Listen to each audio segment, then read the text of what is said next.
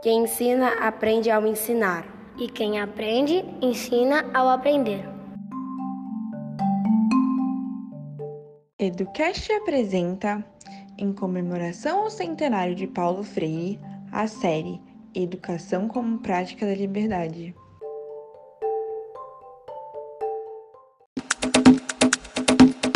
Bem-vindas, bem-vindos, bem-vindes. Meu nome é Guilherme. Meu nome é Rafaela. E nós vamos dialogar sobre o capítulo 4 do livro Educação como Prática da Liberdade, do Paulo Freire. Um bom podcast e aproveitem. O podcast foi organizado em momentos, ou seja, teremos um momento para falar de cada assunto. O momento de agora é o segundo. Ao todo serão cinco momentos, onde apresentamos o que será conversado dentro desse ambiente de ensino aprendizagem, diálogo e muito conhecimento. Momento 3. É, eu vou fazer uma breve explicação de como foi o capítulo 4, que seria o Educação e Conscientização, dentro do livro Educação com Prática da Liberdade, do Paulo Freire. É, nesse capítulo, Paulo Freire nos conta um pouco sobre como a educação, como atuava na educação para adultos, a atual EJA. A história do processo de alfabetização, dos alfabetizandos, utilizando o Círculo de Cultura e o Centro de Cultura. Os círculos de cultura são um espaço onde se ensina e se aprende.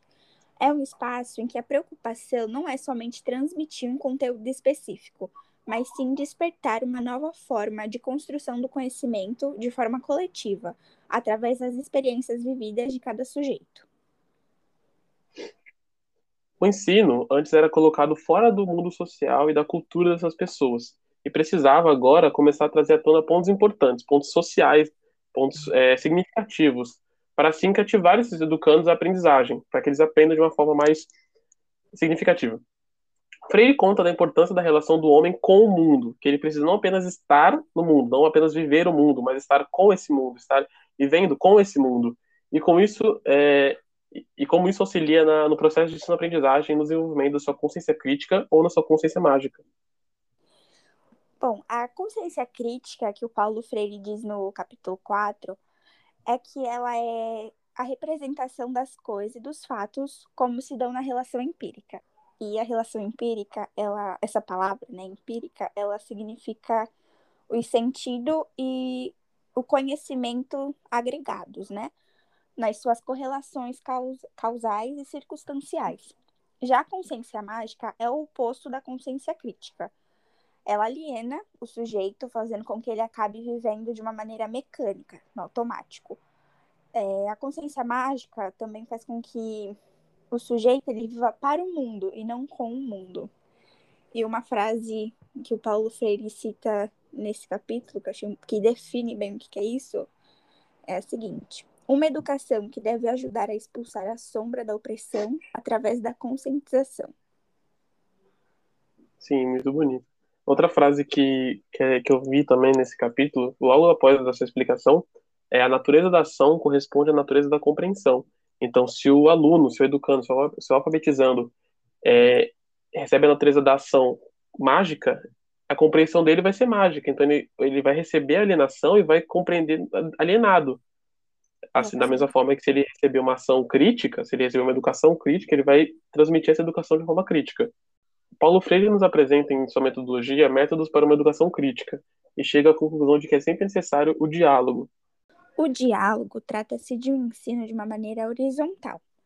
É, ele é pautado na promoção do diálogo, da curiosidade e do posicionamento crítico do educando.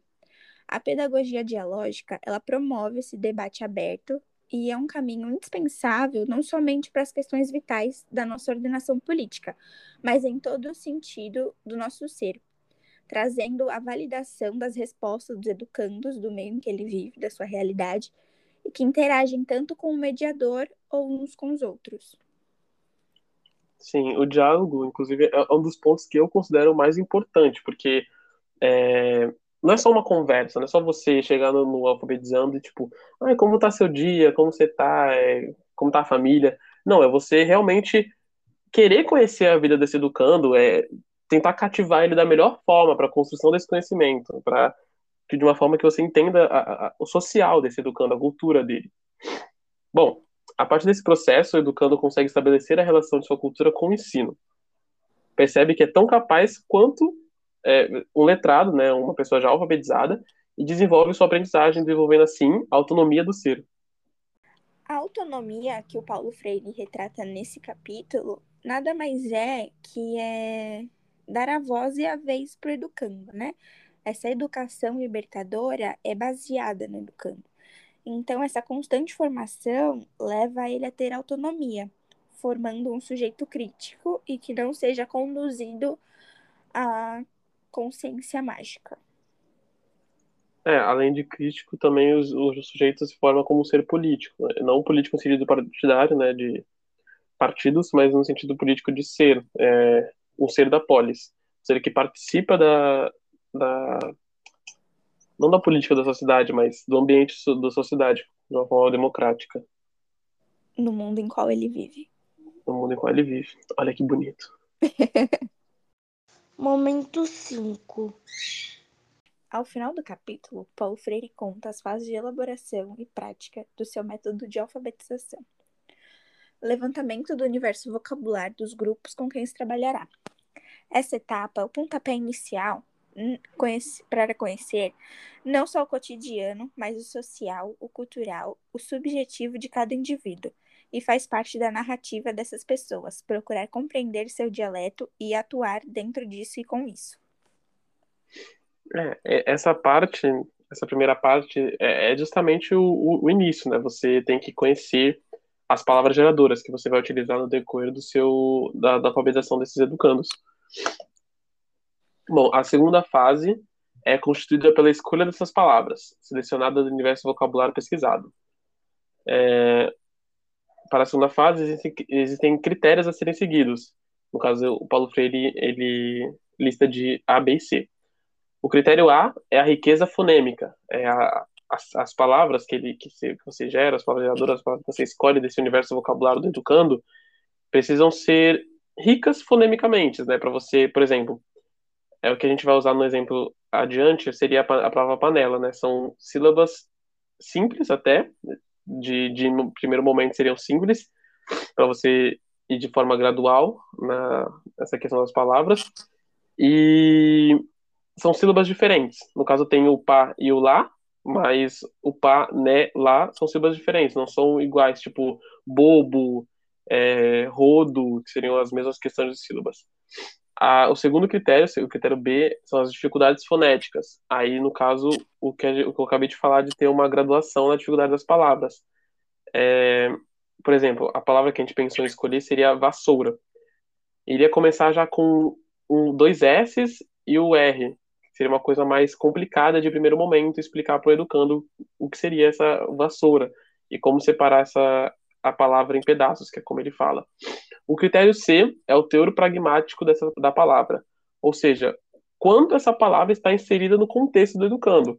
Por exemplo, uma pessoa que trabalha como cozinheira 24, 24 não tem como, mas 12 horas por dia, é, usaria, no caso, a panela, né, que seria a coisa mais ou um prato que ela gosta de fazer na cozinha, a coisa que mais está ali no cotidiano dela, o que vai mais fazer sentido para o contexto desse educando. E segundo o professor Jarbas Maciel, a melhor palavra geradora é aquela que reúne em si o maior percentual de critérios, seja sintático, semântico e pragmático. A fase 3 consiste na criação de situações existenciais típicas do grupo com quem vai se trabalhar. Nesse momento, são criadas situações problemas e, a partir das palavras escolhidas, vão para que os grupos dialoguem, debatem e assim se alfabetizem. É nesse momento que o Paulo Freire bota em prática a educação dialógica que ele que ele diz no, no livro, né? Esse conceito.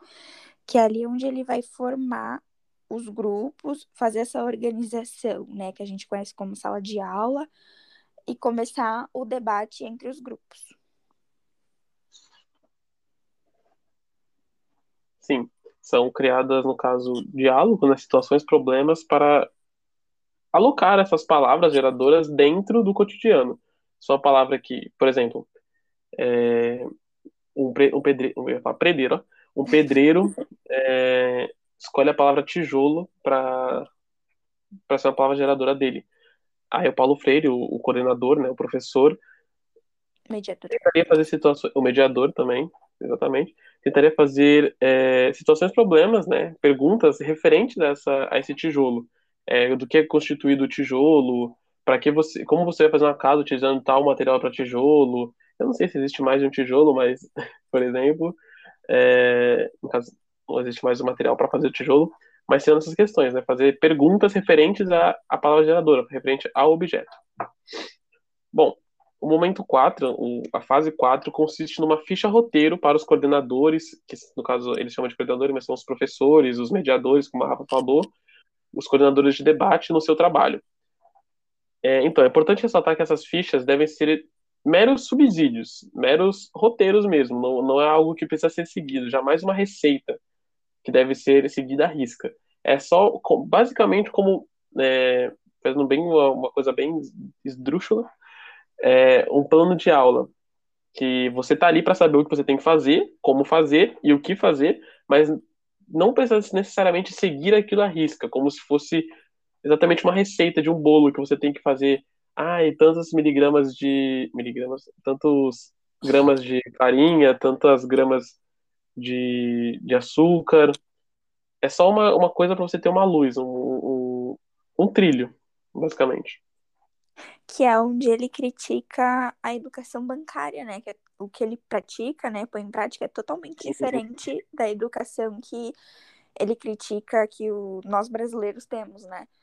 Que mostra que tem que ser totalmente tudo de uma forma mecânica, que é exatamente o que ele é contra, né? Que deixa mais aberto, como fichas roteiros, que é como ele diz o nome, né? Sim, até porque a educação ela não é seguida à risca, né? Sempre algum momento para quem trabalha em escola sabe que nem tudo é preto e branco, né? Preto no branco. Existem momentos que você prepara uma aula e acontece uma coisa, a luz cai, por exemplo, e você está projetando a sua aula na, no projetor, bem elitista esse exemplo, mas é, mas aí você não vai conseguir dar aula, o que você vai fazer? É, no caso das escolas públicas, é quando o professor tem 40 alunos numa sala minúscula, morrendo de calor, que só tem um ventilador ali, cai a energia, aquele único ventilador que estava ventilando mais de 40 pessoas para de funcionar e o professor tem que estar ali na frente, achando alguma maneira de continuar conduzindo a aula. Sim, sim, sim. A fase 5 é a feitura de fichas com a Bom. decomposição das famílias fonêmicas S, correspondentes aos, aos vocábulos geradores. A execução prática, a partir da palavra geradora, gera um debate, colocando a palavra em um contexto com a vida do alfabetizando. Cria um vínculo entre a palavra e o contexto do, do sujeito. Aí nós vamos usar um exemplo da, da panela, vai, por exemplo, que foi aqui o Guilherme trouxe. A panela é colocada junto de uma foto, por exemplo, e cria-se um diálogo em torno desse fato. E logo após a palavra que era mostrada sem objeto, e depois separadas em sílabas, que é ou pedaços, né? Que é como o Paulo Freire falava, se retratava, para o reconhecimento das famílias fonêmicas. É, então, aí seria, no caso, o primeiro momento. É, e o segundo já, né? Os dois já juntos ao mesmo tempo. No caso, é você reconhecer a palavra. É, já no, no, momento que você reconhece a palavra, uma palavra boa, né? Você encaixa nos critérios, vê se ela está adequada aos critérios que você precisa daquela palavra. A partir da primeira sílaba pá, o grupo conhecia toda a família fonêmica, resultante da combinação da consoante inicial com as demais vogais e em seguida o segundo pedaço fazia-se o mesmo processo. Papepipopu, naneninonu, lalelilolu. Após é, reconhecer o pá, o grupo compara com o restante das outras sílabas e percebe a mudança no fonema do pedaço. Feito isso, em todas as sílabas, faz um exercício de leitura para fixação das sílabas novas. Sim, nesse momento é quando eles colocam em prática a separação das palavras, né, para eles reconhecerem sílaba a sílaba, para depois começarem a, a ler cada sílaba. É, é importante ressaltar que todo esse processo aqui, no começo, quem faz são os coordenadores. é, de separar sílabas, reconhecer, falar a família fonêmica. O processo de, do educando, do alfabetizando, só vai ser começado, vai ser feito, né? Não começado, acho que essa palavra não existe. Só será. Só começará depois. E agora, o momento mais importante do Círculo de Cultura são onde as famílias são apresentadas juntas. Por exemplo, Papé Pipopu, Nanene Nonu, Lalali Lolu. Aí, após a leitura vertical e uma horizontal, o grupo começa, não o coordenador, aos exercícios vocais, um por um. Todos vão fazendo combinações possíveis. Pano, pepino, nino, lona, lapa. Até que, após um tempo, é, que eles formam as palavras. E logo no primeiro dia, notória a evolução desses educandos, com as palavras novas e os questionamentos que eles traziam. Momento 5. Partindo para o momento 5, basicamente a nossa conclusão do podcast, é, o que podemos perceber com o trabalho de Freire, com, essa, com o método de alfabetização de, de Paulo Freire, é que ele também é separado em momentos, assim como o nosso podcast. De início, há um planejamento, seguindo de uma elaboração ou de uma construção de, de conhecimento, e logo depois da sistematização, onde tudo é reunido e assim formam-se as palavras. Essas etapas reunidas traduzem o que desenvolvemos no interior desse podcast, ao longo desse podcast, e demonstram a busca por liberdade do homem, que Paulo Freire tanto almeja para o ser. O conceito de liberdade que o Paulo, tra... que o Paulo Freire traz é justamente fazer com que o sujeito aprenda a andar sozinho, né? Que ele tenha, que ele elabore uma visão crítica do mundo em qual ele vai ser mais participativo, né? Vai se tornar um ser político no meio em que ele vive, trazendo com que ele tenha total liberdade para tomar as suas decisões no meio em que ele estiver vivendo. Sim, exatamente. Liberdade é praticamente o final desse, do processo inteiro, né? De toda, de toda a construção ela é, é, é, é, o que vem depois da sistematização. Depois que você sistematiza todo esse conhecimento, você se liberta, você cria autonomia para, como a Rafa falou, andar sozinho, andar a pé. A Tem liberdade uma... para Paulo Freire seria a síntese de todo o processo. Exatamente. Quando você aprende realmente a, a viver com o mundo, no mundo, não para o mundo, você tem essa visão crítica, essa, esse reconhecimento de que você é um ser político, de que você é um ser que precisa estar é, na polis, precisa estar na sociedade, precisa viver de uma forma democrática, sem abaixar a cabeça para a elite. É... Bom, basicamente Se libertando é da consciência Se libertando, exatamente. Bom, e esse foi o nosso podcast. Espero que você tenha gostado. E eu gostaria muito de agradecer a professora Gisele, que foi quem nos orientou durante o processo de desenvolvimento desse podcast e também as nossas mães, Thelma Vieira e Márcia Camargo, que foi o ponto principal da nossa sondagem, né? Que foi onde a gente perguntou é, sobre o meio de trabalho em que elas viviam e vivem ainda. E foi isso, espero que tenham gostado. Bom, para finalizar, para vocês não terminarem esse podcast tristes, a gente vai fazer uma, uma pergunta, a gente vai deixar uma pergunta, um questionamento para vocês responderem para vocês mesmos, se vocês quiserem escrever e guardar na, em alguma gavetinha. É, para você, o que é Paulo Freire? Quem é Paulo Freire?